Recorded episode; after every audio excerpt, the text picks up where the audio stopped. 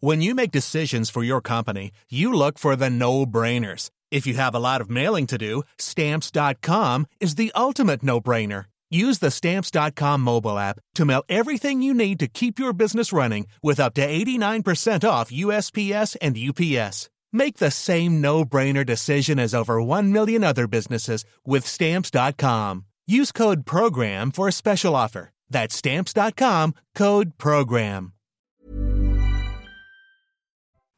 Bonjour à tous, bienvenue dans Enquête d'esprit. Ils sont partout autour de nous et nous ne les voyons pas.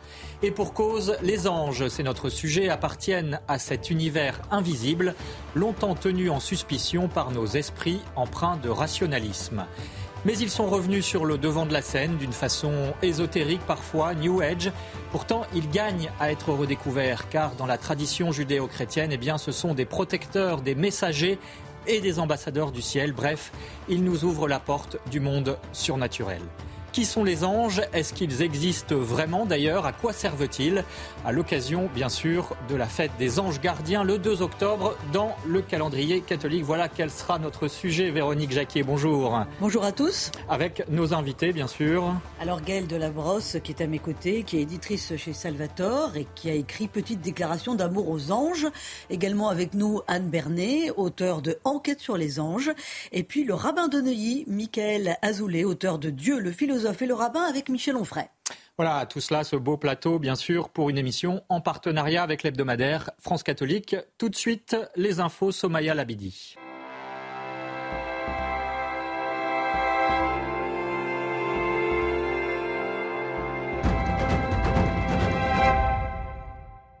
Bonjour Somaya Labidi, on commence par parler avec vous euh, de l'Arménie, du Haut-Karabakh plus spécialement. Bonjour Émeric, bonjour à tous. Des dizaines de milliers de chrétiens jetés sur les routes, les autorités arméniennes dénoncent une nouvelle épuration ethnique orchestrée par l'Azerbaïdjan depuis leur invasion le 20 septembre dernier. En France, les associations de défense des chrétiens d'Orient tentent de mobiliser l'opinion publique. Reportage Raphaël Lazreg et Éloi Rochebrune. Devant plusieurs centaines de personnes, une jeune soprane interprète un cantique arménien du XVe siècle. Un hommage aux dizaines de milliers d'Arméniens qui fuient le Haut-Karabakh après l'invasion de l'Azerbaïdjan. L'œuvre d'Orient qui a organisé ce rassemblement veut mobiliser l'opinion publique. Actuellement, les Arméniens vivent un drame euh, euh, sans doute à bien des égards prévisible, mais atroce. Ce sont des dizaines de milliers de personnes qui sont obligées sous le coup de la violence, de quitter leur maison, de quitter leur travail, de quitter leur avenir, de quitter leurs racines. La diaspora a sorti les drapeaux. Certains brandissent des pancartes qui rappellent les souffrances passées du peuple arménien. Le président azéri Ilham Aliyev est clairement visé. Personne ne bouge, personne ne nous aide. Et c'est un peuple qui est en train là d'être massacré et personne ne fait quoi que ce soit. C'est important d'être là parce que eux là-bas ils sont tout seuls, ils sont sans défense, sans armes, sans rien. On leur a tout pris, leur maison, leur famille, etc. On est heureux que les chrétiens, euh, notamment catholiques ici, français, nous soutiennent, mais on aimerait un peu plus de, des autorités en fait. Au milieu de la foule, un représentant du Haut-Karabakh en France a tenu à être là et transmet un message aux gouvernements occidentaux. J'espère que euh, des forces qui aujourd'hui sont engagées dans la défense des droits de l'homme pourront être mobilisées pour ne pas permettre un crime. Sur les 120 000 habitants du Haut-Karabakh, près de 80 000 ont déjà rejoint l'Arménie. L'évêque nicaraguayen Rolando Alvarez a été nominé pour le prix des euh, droits de l'homme du Parlement européen. Cette nomination constitue une reconnaissance précieuse de la grave persécution des chrétiens dans ce pays. Euh, pour rappel, Rolando Alvarez a été arbitrairement condamné à 26 ans de prison par la dictature communiste qui l'accuse de trahison et de euh, conspiration. En début de semaine, les Juifs du monde entier ont fêté Yom Kippour. Dans la tradition hébraïque, c'est le jour le plus saint de l'année. Euh, dix jours après le Nouvel An juif, les fidèles sont invités à se demander pardon entre eux et à implorer Dieu de leur accorder le sien. Le week-end dernier a eu lieu un des plus grands pèlerinages catholiques de Bretagne. 1200 fidèles ont marché jusqu'à Sainte-Anne-d'Auray. Un succès populaire et spirituel à la gloire de la Bretagne et de ses racines chrétiennes. Le récit d'Éloi Rochebrune. À travers les routes du Morbihan, petits et grands sacs au dos ont cheminé vers Sainte-Anne-d'Auray, patronne des Bretons. 40 km en deux jours pour la gloire de Dieu. Toutes les personnes qui ont participé à ce pèlerinage Pays Braise ont eu de quoi, je crois, revenir fiers chez eux et plus désireux que jamais de diffuser l'évangile du Christ. Les pèlerins ont fait étape à mi-parcours pour se reposer et se restaurer. La journée a été conclue par une veillée bretonne traditionnelle et festive. Le lendemain, le cortège est arrivé en grande pompe à la basilique Sainte-Anne d'Auray. En premier, les drapeaux, suivis de près par un orchestre breton. C'est une façon de, montrer que euh, la, foi catholique, dans son expressivité peut-être la, plus notable, eh bien, peut rejoindre les gens dans, leur cœur. Franchement, quand on voyait cette procession, euh, ces familles, ces poussettes, ces bannières, ces cornemuses, bah, on a quand même plutôt envie de rentrer dans la farandole que de passer son chemin, si vous voulez, et de passer à la, la porte de l'église. 2000 personnes ont assisté à la messe de clôture en l'honneur de Sainte-Anne, un record pour la sixième édition du pèlerinage. Euh, le Mont-Saint-Michel a vécu un week-end animé. Outre les trois jours de la fête de Saint-Michel, un pèlerinage a accompagné la pose d'une grande croix sur le parvis de la croix de Jérusalem sur le mont. La croix a été entièrement restaurée par l'association SOS Calvaire et a été bénie par le recteur du sanctuaire. Au Sable d'Olonne, cette fois, la statue Saint-Michel a été déplacée. Nous vous en avions parlé dans ce journal. Après une longue bataille judiciaire, l'archange a finalement été déplacé ce jeudi 28 septembre pour atterrir quelques mètres plus loin sur un espace privé appartenant à la paroisse. Voilà, c'est la fin de votre JT. Tout de suite, la suite de votre émission Enquête d'esprit avec Émeric Pourbet et ses invités. Merci beaucoup Somaya pour ces infos. Retour en plateau où nous allons parler de Saint-Michel, mais pas uniquement des anges en général avec nos invités. Nous sommes en compagnie de Gaëlle Delabrosse. Bonjour, vous êtes journaliste, éditrice chez Salvator, auteur d'une petite déclaration d'amour aux anges, nos compagnons de route chez Suzac Édition. Vous êtes aussi passionné de pèlerinage, des pèlerinages à Saint-Jacques ou au Mont-Saint-Michel. Et justement, vous éditez dernièrement un guide spirituel du Mont-Saint-Michel chez Salvator pour ne pas en rester justement la dimension euh, touristique. Vous nous expliquerez comment on fait. Anne Bernet est avec nous également. Bonjour, merci d'être avec nous. Vous êtes spécialiste d'histoire religieuse, auteur de nombreux ouvrages, dont cette enquête sur les anges, euh, publiée en poche chez Artege. C'est un ouvrage de référence sur le plan théologique sur ce sujet des anges. Et puis avec nous également Michael Azoulay, bonjour. Bonjour. Merci d'être avec nous. Vous êtes le rabbin de Neuilly euh, en charge des affaires sociétales auprès du grand rabbin de France et vous présentez également l'émission sur le judaïsme à l'origine, c'est son nom, du dimanche matin sur France 2 et vous êtes l'auteur, je le signale, d'un euh, livre avec Michel Onfray, Dieu, le philosophe et le rabbin chez Bouquin Édition. Bien sûr, Véronique est avec nous, elle nous parlera notamment de l'action très particulière d'un ange auprès d'une grande sainte, Sainte Thérèse d'Avila, vous verrez, c'est très étonnant. Pourquoi les anges sont-ils toujours aussi euh, populaires? Eh bien, tout de suite, je vous propose, évidemment, puisque c'est le grand euh, week-end consacré à la fête de Saint-Michel au Mont-Saint-Michel, de nous rendre sur le mont où vous verrez la dévotion à Saint-Michel est toujours aussi vivace. C'est un reportage signé Éloi Rochebrune et Jean-Michel Decaze. Il y a mille ans, cette abbatiale elle est célèbre dans toute l'Europe. Les pèlerins viennent par dizaines de milliers chaque année. Le mont est probablement, il y a mille ans, plus important que Saint-Jacques de Compostelle. Aujourd'hui encore, le mont Saint-Michel attire en plus des touristes un million et demi à 2 millions de pèlerins chaque année. Ils viennent toucher le ciel. Et depuis le mois d'avril, ils fêtent les mille ans de la construction de l'abbatiale le défi extraordinaire pour euh, les bâtisseurs, les moines, euh, les commanditaires et, les tailleurs de pierre, les maçons, les charpentiers qui ont travaillé là pendant quelques décennies, c'était de poser une église de 80 mètres de long à la pointe d'un rocher qui fait 80 mètres de haut. L'histoire du Mont Saint-Michel a commencé bien avant. Dans un songe, l'archange ordonne au moine Aubert de construire une église à l'embouchure du Couesnon. Nous sommes en 708. À quelques kilomètres, dans la commune d'Avranches est exposé le crâne de Saint-Aubert, authentifié grâce au carbone 14. Début septembre, le crâne a été placé dans un reliquaire pour une procession direction le Mont Saint-Michel. Après la traversée de la baie, laïcs et religieux se sont réunis dans l'abbatiale pour chanter les vêpres et vénérer la relique. Voilà ce reportage. Alors Gaël Delabroche commence par vous, parce que euh, les anges, évidemment, euh, par définition, on ne les voit pas, mais on peut quand même suivre leurs traces. Hein. la preuve, euh, de manière empirique au Mont Saint-Michel, mais aussi sur des chemins de pèlerinage, des sanctuaires. Finalement, ils sont invisibles, mais ils sont inscrits dans le territoire, notamment français? Oui, c'est justement parce qu'ils sont invisibles que les hommes ont voulu leur, lui rendre hommage en faisant, alors on le voit en effet dans, certains monuments, les, tous les lieux dédiés à Saint-Michel qui sont le plus souvent sur des hauteurs d'ailleurs, hein, parce que Saint-Michel, c'est un archange. il a des ailes et donc il est toujours en hauteur où il est, on le voit aussi au-dessus des portes des villes parfois. Hein. Et pourquoi ce pèlerinage à, un ange? C'est une particularité du Mont Saint-Michel. Et eh oui, et c'est le seul pèlerinage en France où on marche vers un archange. Voilà.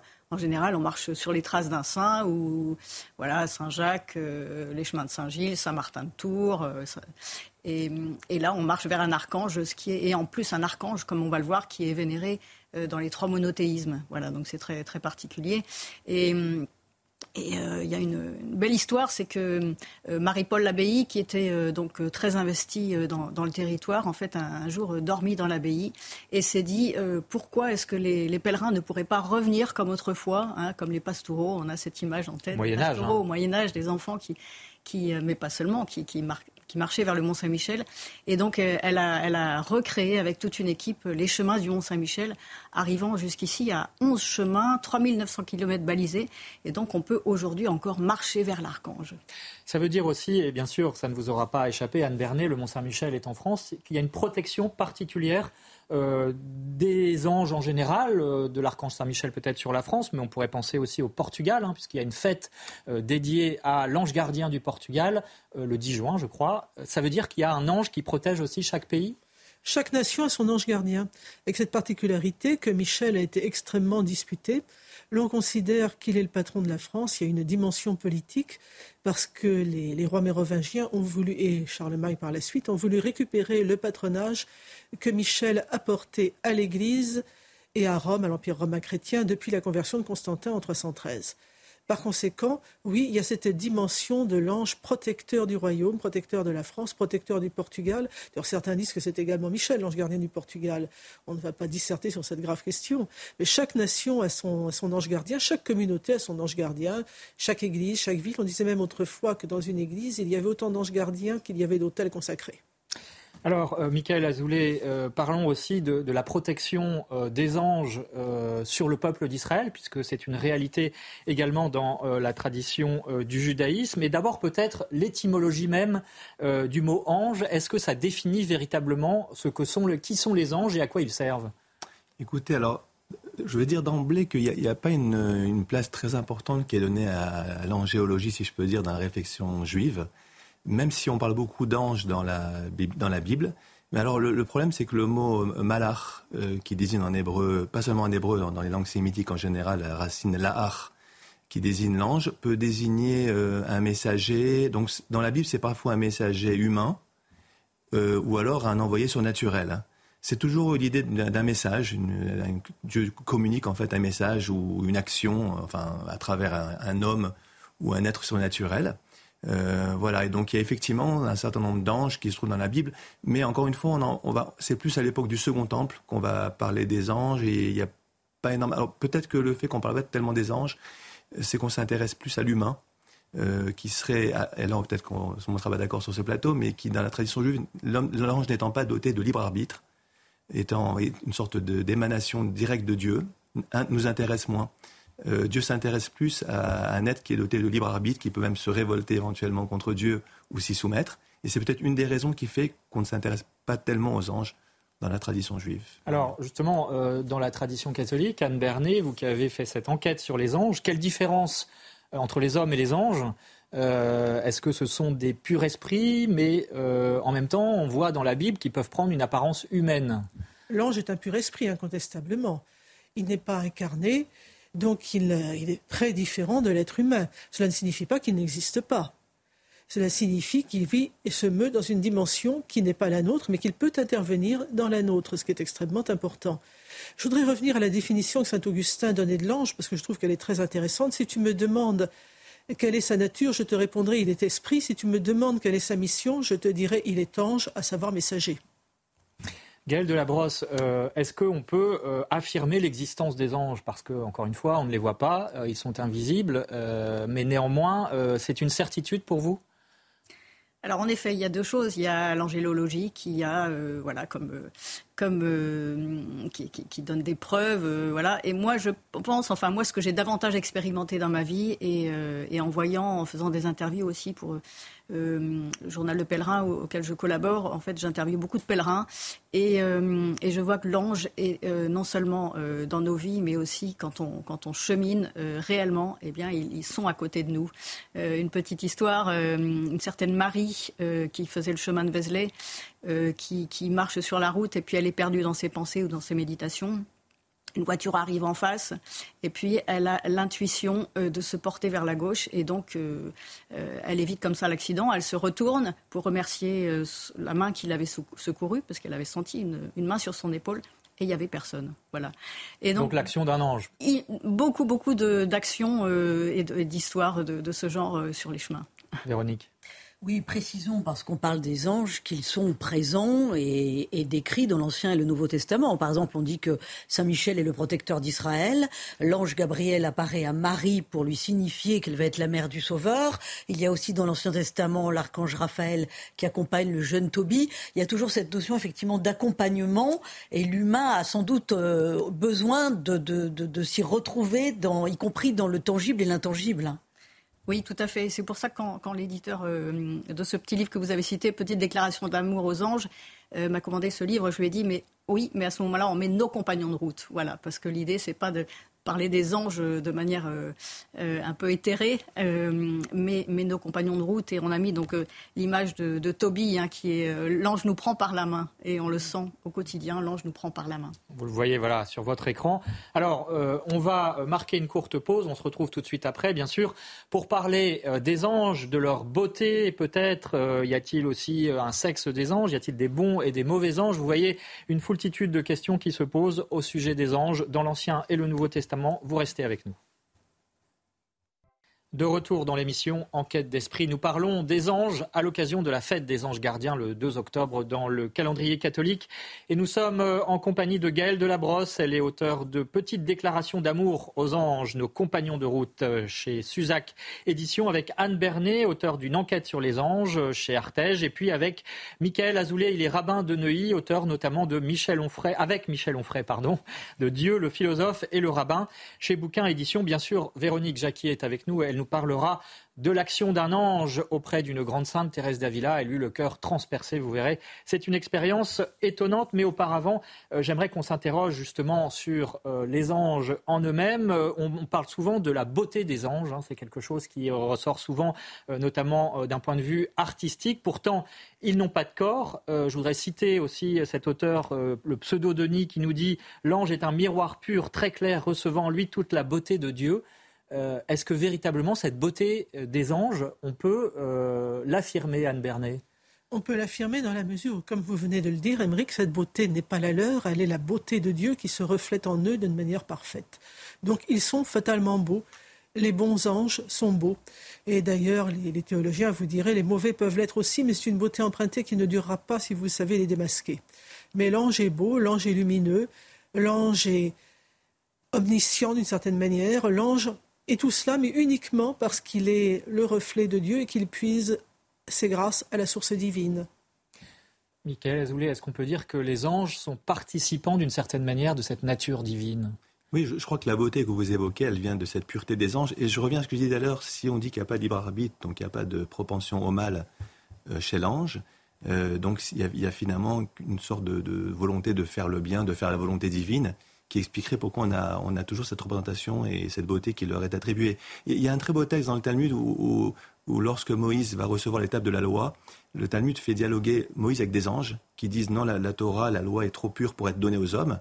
Et Moïse répond, mais vous les anges, que signifie pour vous dans le décalogue ne pas voler, ne pas commettre d'adultère, ne pas tuer Ça ne signifie rien pour vous. Donc elle est faite pour les hommes. Donc vous voyez, ça nous la même idée qu'en absence, en, raison de cette absence de propension au mal, eh bien, il y a effectivement cette ordre de beauté qui, qui est le reflet de cette pureté des anges. Mais alors, il se pose quand même une question parce que évidemment, on a tous en tête euh, cette, euh, ce dessin euh, de Tintin, Tintin et Milou avec le bon ange et puis le mauvais ange qui lui souffle des actions mauvaises. Est-ce que ça, c'est une réalité? Ça veut dire aussi, effectivement, si les anges ont une certaine perfection, ils peuvent chuter aussi, Gaël de la Brosse. Oui, c'est dans Tintin au Tibet. En fait, il y a effectivement Milou qui, euh, qui va porter une lettre et lui aussi se fait messager. Et puis, donc, il y a le mauvais ange qui lui montre un os qui lui dit ça attendra la lettre. Et puis, il y a le bon ange qui lui dit non, non, la lettre, c'est plus important. Et ça, on l'a tous vécu, hein, cette histoire de euh, le dilemme de l'âne de Buridan. Hein. On, a, on est tous parfois tiraillés par les mauvais anges et par les, les bons anges. Moi, j'ai dans le souvenir aussi, euh, qui a été euh, élevé avec la miche de pain, euh, Paul et Bernard qui ont ce, bon ange et ce mauvais ange, hein, qui, qui chacun de leur côté essayent de, de, remporter la, partie. Et voilà, et je pense qu'on vit au quotidien. C'est une réalité, Véronique. Oui, comment comprendre qu'il y a de bons et de mauvais anges? Vous écrivez dans votre ouvrage, Anne Bernet, qu'il y a eu une guerre civile au paradis, c'est-à-dire qu'est-ce qui s'est passé? Monsieur le rabbin a raison. Hum il y a une improbabilité de la capacité des anges au mal. Une improbabilité, mais pas une impossibilité. Il y avait une chance infinitésimale que les anges soient capables de faire le mal pour la théologie catholique. Or, il se trouve aussi que l'on considère que Dieu ne laisse le libre choix à toutes ces créatures, qu'elles soient humaines ou qu'elles soient angéliques. Donc les théologiens chrétiens pensent qu'à l'origine, il y a une épreuve angélique avant, le commencement du monde, que les anges sont soumis à une épreuve mystérieuse. Certains pensent qu'on leur demande de reconnaître l'incarnation de Dieu dans le Christ. Et c'est là que les anges disent, c'est monstrueux. nous, purs esprits, nous n'allons pas nous incliner devant un Dieu qui s'est abaissé à se faire homme. Et c'est toute, euh, c'est toute la tentation de Lucifer. Je ne veux pas, je ne m'abaisserai pas devant ce qui m'est postérieur et inférieur. D'où finalement ce, cri de, Lucifer, je ne servirai pas, non serviam. Et la réponse de Michel, comment oses-tu refuser de servir Dieu? Quius Deus Michael, qui est comme Dieu? Toute la question est là, en effet, mais l'ange comme l'homme avait la possibilité de se révolter à ce détail près que l'homme L'homme n'est qu'un homme, il a une intelligence limitée, il n'est pas capable de mesurer parfaitement la conséquence de ses actes. L'ange l'est. C'est bien pourquoi le, pardon des démons est impossible, parce qu'ils savaient dès le début dans quelle situation impossible ils allaient se mettre. Ils l'ont accepté quand même par pur orgueil. D'où le fait qu'il n'y aura pas de réconciliation des démons à la fin des temps. Michael Azoulay, vous portez ce beau prénom hein, de Michael, Michel. Donc, comment est-ce que cette notion de euh, la chute, de la déchéance, de la désobéissance euh, des anges, mais peut-être aussi des hommes, euh, est, traitée dans, le judaïsme? Alors, j'ai dit, alors qu'il n'y avait pas une réflexion juive très importante sur les anges, à quand même une exception près de la mystique juive. On parle beaucoup des anges, et alors ce qui est intéressant, c'est qu'on parle d'anges qui sont créés par nos actions. C'est-à-dire que quelqu'un qui, qui agirait mal créerait des anges du mal, et quelqu'un qui produirait dans l'ordre du bien créer des anges positifs, si je peux dire. Donc peut-être ça répondrait un peu à votre question. Ça veut dire que finalement, les anges seraient euh, la résultante, la, conséquence de, nos actions et de la nature euh, de la nature de ces actes. c'est intéressant parce qu'on inverse un peu. C'est pas tant les anges qui sont, enfin, qui portent un regard sur nous, mais c'est nous qui produisons en fait les anges euh, par nos actions. Alors que dans la tradition catholique, il y a une hiérarchie entre Dieu, les anges et les hommes? Et bien sûr une hiérarchie. Je crois que c'est Bergson qui disait, et la formule est très belle, il manquerait quelque chose à la perfection de la création s'il y avait un, hiatus entre l'homme qui est esprit et, chair et Dieu qui est pur esprit. Il faut donc une créature qui soit une créature intermédiaire, mais qui soit pur esprit, qui soit véritablement le lien qui, complète la création. Et à l'intérieur même de cette création angélique, il y a en effet des paliers. Il y a neuf cœurs angéliques qui vont des anges gardiens, qui sont considérés comme les plus petits parmi les anges, jusqu'aux chérubins. Véronique euh, comment comprendre dans un monde parfait qu'il y ait une hiérarchie? Parce que de nos jours, euh, dans une société qui se veut très égalitaire à tous les niveaux, là alors la notion de hiérarchie dans ce cas de plus sacré, comment le comprendre?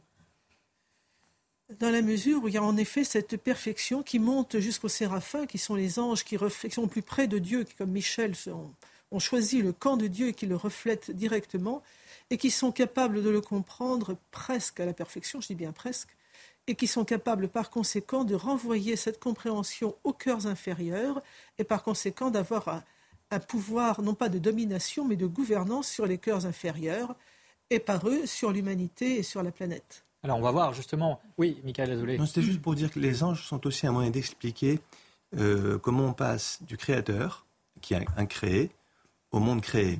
Donc ils sont deux sortes d'intermédiaires qui permettent d'expliquer ce passage. Bon, c'est même en philosophie, à l'époque au Moyen Âge, on parlait justement de ces intermédiaires qui permettent d'expliquer comment on peut passer finalement d'un être immatériel, si je peux dire Dieu par excellence, avec le monde créé dans lequel nous nous trouvons. Donc c'est aussi, il y a, plus, je dirais qu'il y a plusieurs lectures ou interprétations de ce que peuvent être les anges. C'est le maillon manquant, en tout cas, si je comprends bien, effectivement. Alors, à quoi servent les anges concrètement euh, dans la vie des hommes? Eh bien, euh, on va voir cela. Juste avant, je vous propose de vous rendre euh, à Clichy-sous-Bois, c'est en Seine-Saint-Denis, où se trouve une chapelle, chapelle Notre-Dame des Anges, avec une histoire étonnante qui nous est contée par Éloi Rochebrune et l'apparition d'un ange. Regardez. Tout près de la forêt de Bondy, Notre-Dame des Anges est un refuge. Son histoire remonte au Moyen Âge, Selon la tradition, trois marchands ont été sauvés d'une attaque de bandits grâce à l'intercession de la Vierge Marie qui a envoyé ses anges. Pour rendre grâce, les miraculés décident de construire un oratoire en bois qui devient rapidement un lieu de pèlerinage. Trois grandes croix en bois se dressent à l'entrée du sanctuaire en souvenir des trois marchands et associant leur souffrance à celle du Christ crucifié. Dans la chapelle reconstruite au XIXe siècle, des centaines d'ex-voto tapissent le chœur et la nef. Ils ont été offerts par des pèlerins exaucés dans leur prière à Notre-Dame des Anges. Les ex-voto, c'est une manière de d'incarner notre merci, notre action de grâce, d'une certaine manière, euh, les besoins que certaines personnes ont de euh, d'inscrire d'une façon durable l'expérience qu'ils ont vécue. Les vitraux du cœur rappellent l'histoire du lieu. Quatre anges sont représentés aux côtés de Notre-Dame. Ce sont des êtres invisibles, donc par définition, ils n'ont pas un aspect humain, et, visible. En tout cas, l'artiste, cet artiste-là a imaginé euh, voilà, les anges comme ceci, comme on les voit sur, euh, sous les vitraux. En contrebas, ce petit tunnel nous mène à une grotte. À l'intérieur, une source d'eau miraculeuse que les anges de Dieu auraient fait apparaître pour étancher la soif des marchands. Pendant des siècles, les pèlerins puisent l'eau reconnue pour ses vertus curatives. Le sanctuaire accueille chaque année en septembre un grand pèlerinage diocésain en souvenir des bienfaits de l'intervention divine. À quoi servent les anges et comment surtout interviennent-ils dans l'histoire des hommes Gaël de Labrosse, euh, ce n'est pas magique non plus, c'est pas la bonne fée de Cendrillon euh, avec, euh, avec sa baguette. quel est cet accompagnement des anges au quotidien? Qu'est-ce qu'on peut en dire? Alors, on l'a vu tout à l'heure, donc ce sont euh, étymologiquement des messagers, donc ils apportent des bonnes nouvelles, hein, comme, il a, comme l'ange Gabriel a apporté la bonne nouvelle à Marie. Euh, pour nous, ce sont aussi donc euh, des gardiens. Hein, on parlait des anges gardiens. On a chacun un ange gardien. Moi, j'ai un neveu qui est prêtre qui m'a dit que les prêtres avaient même deux anges gardiens. les gouvernants aussi, semble-t-il, non Le pape aussi. Le pape aussi. Ils, en ont besoin. Voilà, il en a particulièrement besoin. Voilà, donc euh, ce, sont, ce, sont, euh, ce sont nos compagnons, ce sont nos, nos amis. Alors le père du Loisy, qui est l'exorciste du diocèse de Paris, me disait ça. Ce sont nos amis, il faut se comporter avec eux comme, comme on se comporterait avec un ami sans oublier aussi euh, de, de, les remercier. Il faut qu'il y ait une réciprocité entre l'ange et la personne qui est gardée. Voilà, il faut leur dire merci. Il faut non seulement leur demander des choses, et on peut tout leur demander d'ailleurs. Hein, on peut tout leur demander. Euh, on peut leur parler. On peut leur parler. Alors avec les petits dangers qu'il faut éviter, alors on ne parlera pas aujourd'hui de tous les dérives du channeling et autres hein, qu'on voit sur Internet. Euh, c'est de communiquer. Euh, d'ailleurs, on, ne demande pas dans les litanies, on dit aux anges veillez sur nous, alors que les saints ont dit priez pour nous. Mais les anges, voilà, c'est autre chose. C'est une autre relation qu'on doit tisser avec les anges. cette petite musique qu'on a à l'intérieur. Hein, Mais il faut, encore faut-il l'écouter. C'est peut-être là que constitue la difficulté, Exactement. Véronique. Euh, de quoi doivent-ils nous garder, ces anges? Parce que j'ai le sentiment qu'on ne comprend rien aux anges si on, ne comprend pas qu'ils doivent œuvrer finalement pour notre salut, c'est-à-dire gagner la vie éternelle. Non, c'est pas ça, Anne Bernet C'est l'essentiel. Souvent, les gens me disent oui, mais si les anges gardiens existaient, il n'y aurait pas de catastrophe, il n'y aurait pas d'attentat, il n'y aurait pas d'enfants enlevés et assassinés. Oui, mais l'ange gardien, il n'est pas là uniquement pour nous protéger des catastrophes. Vous le disiez tout à l'heure, c'est pas la bonne fée de Cendrillon qui va nous donner un carrosse à la place de la citrouille, c'est pas le génie d'Aladin qui va frotter sa lampe et nous couvrir de richesses.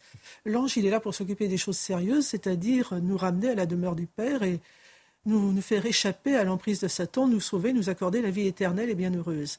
Si nous perdons cette vue, évidemment, nous ne comprenons absolument rien. Il ne faut pas lui demander, on ne peut pas demander, c'est Peggy qui disait, euh, il y avait une jolie formule, il y avait des tentations adultères. Et il disait, euh, mon ange a le truc pour me casser tous mes coups. Mais oui, n'allez jamais demander à votre ange gardien d'aller vous aider pour une mauvaise action, ni même d'ailleurs de vous vous n'avez pas préparé vos examens, il ne va pas vous aider à tricher et remplir la copie à votre place au jour du bac. Hein. Mais l'ange, il est là uniquement pour s'occuper des choses graves.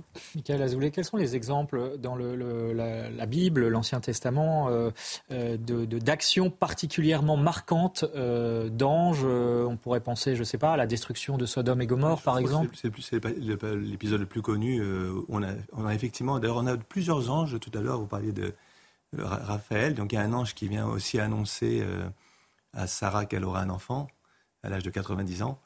Euh, et on a aussi un ange qui vient guérir euh, Raphaël, la racine Rapha Refou à ses guérisons, qui vient guérir Abraham, qui a pratiqué la circoncision à un âge très avancé pour sceller dans sa chair l'alliance avec Dieu. Et puis on a un ange qui vient détruire les villes de Sodome et Gomorre. Mais peut-être vous me permettez de dire, parce que la question c'est à quoi servent les anges? Euh, Les anges incarnent parfois symboliquement des idées ou des valeurs. Et ça nous rappelle l'importance de ces valeurs. Je, je, pense à un exemple en particulier qui est connu. Dans la tradition homilétique, on a un dialogue entre Dieu et les anges est-ce que je dois ou pas créer le monde? Avant la création du monde Et certains anges disent non parce que l'homme va pécher. Et d'autres disent oui parce que de toute façon, Dieu, tu prévois la possibilité du repentir et du pardon. Donc crée les hommes et Dieu va suivre cet avis. Donc on voit que parfois les anges sont aussi des incarnations symboliques d'idées ou de valeurs, et ils sont là aussi pour nous rappeler, à nous, les êtres humains, l'importance de ces idées, de ces valeurs. Anne Bernet, une réaction là-dessus peut-être? Il est vrai que les anges peuvent aussi représenter les, forces du bien, ce dont nous avons besoin de faire. J'aime beaucoup, en effet, les, noms des anges. Euh, Raphaël, c'est celui qui guérit, Dieu est guérison. Euh, Gabriel, c'est Dieu et lumière. Et on en revient à Saint Michel parce que Michel, lui, c'est la question ineffable. On ne peut pas résumer les grandeurs de Dieu. Dieu est lumière, Dieu est force, Dieu est guérison, mais il est bien autre chose. Qui est comme Dieu? Alors là, c'est la question insondable à laquelle personne ne peut répondre. C'est l'humilité, hein, finalement, euh, le, message notamment de Saint Michel, mais peut-être des anges de manière générale, Gaël Delabrosse, à votre avis? Oui, tout à fait. Et euh, qui est comme Dieu avec un point d'interrogation Parce qu'on voit parfois des erreurs dans les livres. Qui est comme Dieu? Non, Michel n'est pas comme Dieu, mais il demande qui est comme Dieu. Et c'est une réponse qui dit personne n'est comme Dieu. Voilà. Et donc, euh, et je pense que cette, voilà, cet épisode de l'Apocalypse nous parle vraiment aujourd'hui, parce que donc Lucifer certes était l'ange qui porte la lumière, mais il n'avait pas l'humilité. Voilà, c'est la vertu qui lui manquait. Et, euh, donc, euh, Michael versus euh, Lucifer, c'est un peu ça. C'est un peu l'orgueil contre l'humilité. Et aujourd'hui, eh bien, je pense qu'il y a beaucoup de désordres dans la société qui viennent de cet orgueil, qui, est l'orgueil du, mauvais ange, de l'ange déchu. Hein. L'ange déchu, c'est bien l'ange qui est tombé, en fait. Hein. Les anges, ils ont des ailes, mais les anges déchus ont été précipités vers la terre. Et donc, je pense qu'on doit avoir euh, à, l'esprit cet épisode de l'Apocalypse aujourd'hui. Michael Azoulay Juste une précision, parce que dans la tradition monothéiste, euh, qui est très attachée justement à un Dieu unique, il y a quand même aussi une méfiance par rapport aux anges. J'ai aimé, ce que vous avez dit tout à l'heure, vous avez dit qu'il faut demander aux anges d'intercéder pour nous, auprès de Dieu, mais pas s'adresser directement à eux.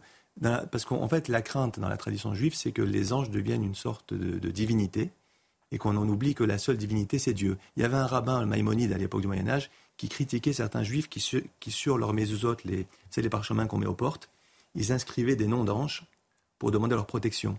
Et, et disait, n'écrivez pas ça sur les parchemins, parce que si vous écrivez ça, ça veut dire que votre confiance vous la placez dans des anges alors qu'il faut la placer en Dieu. En Dieu. il y a aussi cet aspect important. Alors il y a un aspect concernant Saint Michel dont on n'a pas encore parlé, c'est aussi l'ange euh, qui aide à faire le passage au moment de la mort.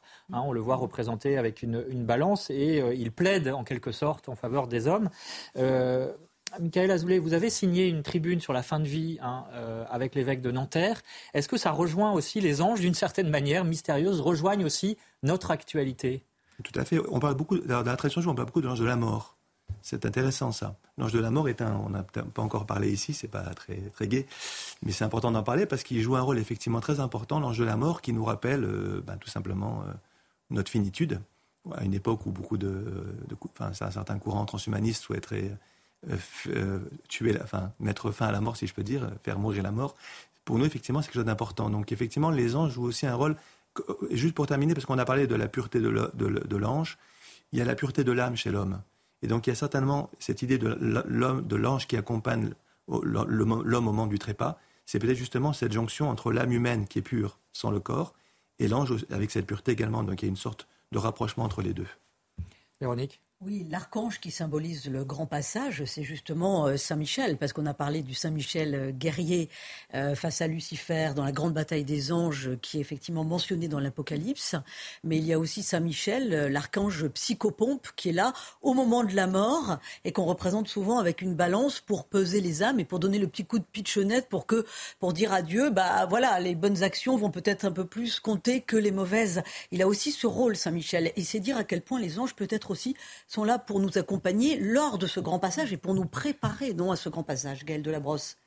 Oui, et souvent dans l'iconographie, notamment à, Chartres, dans un vitrail, on voit euh, le défunt, euh, il y, a son âme qui, sous, la forme d'un enfant nu, souvent, qui, s'échappe de, de, sa bouche. Et il y a l'archange Saint-Michel qui vient, euh, voilà, et sur une, un autre vitrail, c'est un petit démon euh, rouge qui, qui, vient prendre l'âme. Donc il y a en effet euh, ce rôle de psychopompe. Et c'est pour ça que la traversée de la baie du Mont-Saint-Michel est un moment extraordinaire. Moi, je sais qu'il y a des personnes qui, quand ils commencent à penser à la mort aussi, ils se disent, bah, moi, je vais faire la traversée du Mont-Saint-Michel pour me préparer à cette mort. Parce que la traversée du mont, c'est à travers les sables mouvants de notre vie, à travers les criques, à travers euh, tout ça, on traverse la mer Rouge, enfin, c'est plein de symboles. Et puis, on voit l'archange frémier qui répondit au soleil, au sommet de l'abbaye. Et euh, voilà, c'est quelque chose de très fort. Et moi, quand les personnes me demandent qu'est-ce que je peux faire comme pèlerinage pour me préparer aussi, euh, voilà, aux choses importantes, eh bien, je leur dis faites la traversée du Mont Saint-Michel. Alors Véronique, euh, parlons à présent d'une expérience étonnante accomplie par un ange sur euh, Thérèse d'Avila. Donc euh, Thérèse d'Avila, une religieuse carmélite espagnole qui, au XVIe siècle, a bénéficié d'un phénomène extraordinaire. Un ange lui a transpercé le cœur. Oui, Thérèse d'Avila, Sainte Thérèse d'Avila, la grande sainte espagnole, hein, qui était une femme forte, euh, réputée pour avoir les pieds euh, bien ancrés dans la réalité, et qui pour autant a vécu de grandes, grandes expériences mystiques. Alors elle raconte dans sa biographie qu'elle a écrite en 1559 ce qui lui est arrivé. Elle a vu à, ses côtés un ange qu'elle décrit comme petit mais très beau avec euh, son visage enflammé, et elle dit on reconnaissait à son visage hein, un de ces esprits d'une très haute hiérarchie qui semble n'être que flamme et amour.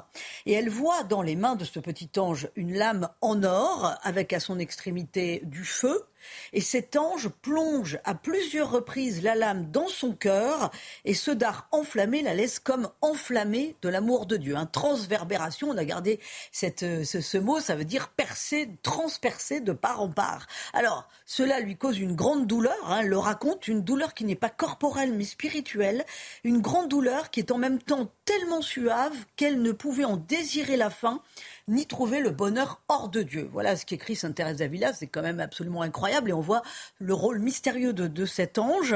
Alors il faut savoir que 50 ans après la mort de Sainte Thérèse d'Avila, la relique de son cœur qui avait été gardée a été examinée et on a découvert, alors ça c'est absolument extraordinaire, dans ce cœur, une grande plaie qui le traversait de part en part et deux ou trois autres petites plaies qui semblaient avoir été faites comme avec un fer chaud, comme si l'entrée de la plaie avait été brûlée. Donc on voit vraiment la trace de ce dard c'est absolument incroyable.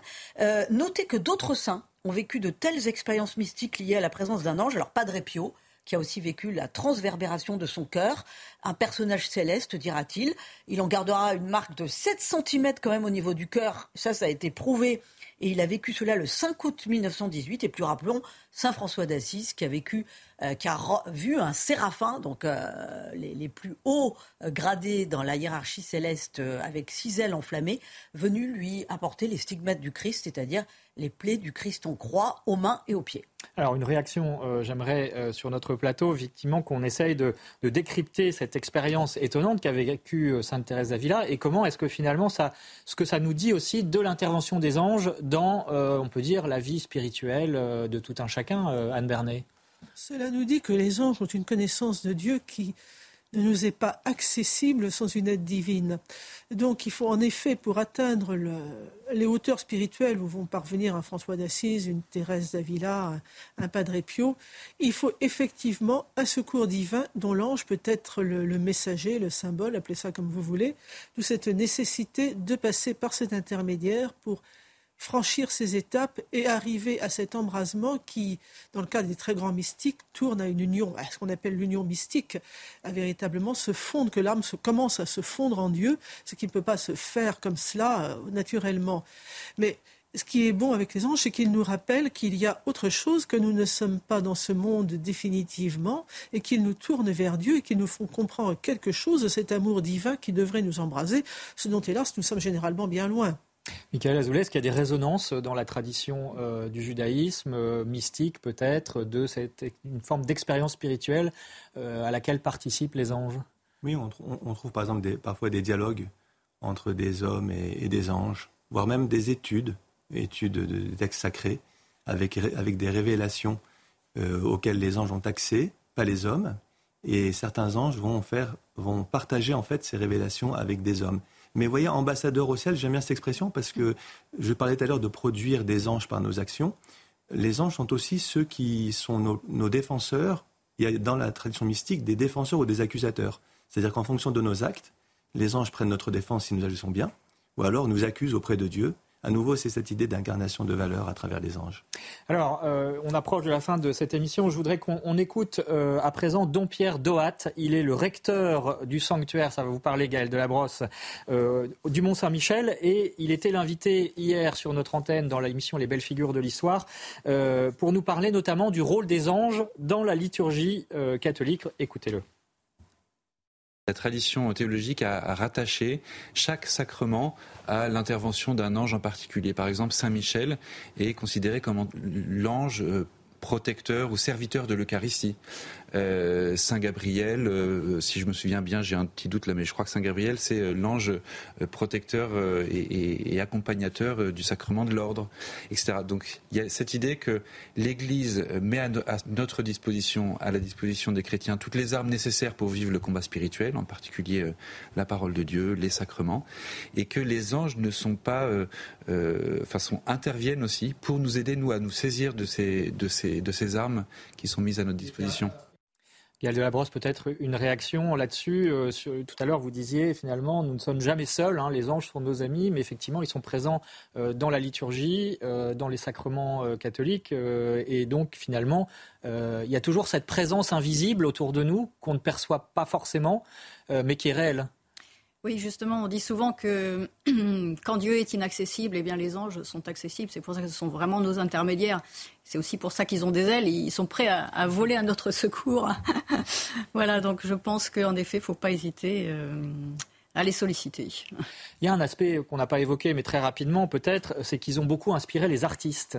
Hein, euh, sur évidemment les œuvres d'art qu'on vous a montrées. La Renaissance italienne particulièrement a abusé de ces poutis, hein, ces anges joufflus. Euh, on, peut en voir des photos qui vont euh, s'afficher sur notre écran à Saint-Pierre de Rome, notamment au-dessus de la, la, chaire de Saint-Pierre, mais globalement dans beaucoup d'œuvres d'art. Pour quelles raisons finalement est-ce que ces anges inspirent directement et plus particulièrement les artistes, Anne Bernet pour leur beauté, évidemment. Mais une remarque qu'il faut faire, parce qu'elle est intéressante, c'est que la, déformation de l'image de l'ange d'un point de vue iconographique, va correspondre à la déformation du culte angélique au fil du temps. Les anges médiévaux, les grands anges médiévaux, c'est Michel le guerrier, c'est Michel l'archange qui brandit l'épée. Ce sont, j'allais dire, des anges virils, au sens où on possède des vertus viriles. Évidemment, je ne parle pas du sexe des anges. C'est vrai qu'on n'en a pas parlé, mais bon, ce sera pour une autre très sincèrement, nous arrivons à partir du XVIe siècle à des anges qui vont devenir de plus en plus de plus en plus efféminés, de plus en plus faibles, mignons, gentils, enfantins, qui n'ont plus rien à voir avec la grande tradition médiévale de l'ange. Et au bout du compte, ces anges-là finissent au début du 19e, à la fin du 19e siècle avec des images sulpiciennes où vous avez une espèce de jolie dame blonde avec une étoile dans les cheveux, un peu la, la, fée de Pinocchio, hein, qui brandit pratiquement une baguette magique qui va protéger des enfants imprudents. Et non, l'ange, c'est bien autre chose c'est pas la bonne fée, c'est quelqu'un qui est là véritablement pour nous tourner vers l'éternité, vers Dieu, et qui, dans la beauté, dépasse tout ce que l'on peut rendre. C'est comme celle de Notre-Dame, on ne rendra jamais cette beauté qui est directement celle de Dieu. La reine des anges, hein, dit-on. Merci en tout cas euh, à tous les trois, à tous les quatre, avec Véronique, d'avoir euh, essayé d'éclairer cette question des anges. Je renvoie à vos ouvrages respectifs, Petite déclaration d'amour aux anges pour Gaël Delabrosse, Nos compagnons de route chez Suzac Édition, et puis un très récent euh, guide spirituel au Mont Saint-Michel hein, pour découvrir le mont sous une autre, d'une autre façon. C'est chez Salvatore Anne Bernet, une enquête sur les anges chez Artege Poche. Michael Azoulay, je rappelle que vous êtes le rabbin de Neuilly et puis vous présentez cette émission sur le judaïsme sur France 2 à l'origine le dimanche matin. Merci beaucoup Véronique. Peut-être une dernière euh, lecture à conseiller. Oui, un conseil, euh, lire France catholique que vous pouvez découvrir sur france-catholique.fr ou sur abonnement. Voilà, la semaine prochaine, nous parlerons de Jésus. Voilà, la figure, de, Jésus. Voilà, tout simplement tout simplement, mais c'est un vaste sujet. Merci Aurélie Lucano euh, et aux équipes techniques de CNews. Merci à vous d'avoir suivi cette émission. Très bonne journée. L'info continue sur CNews.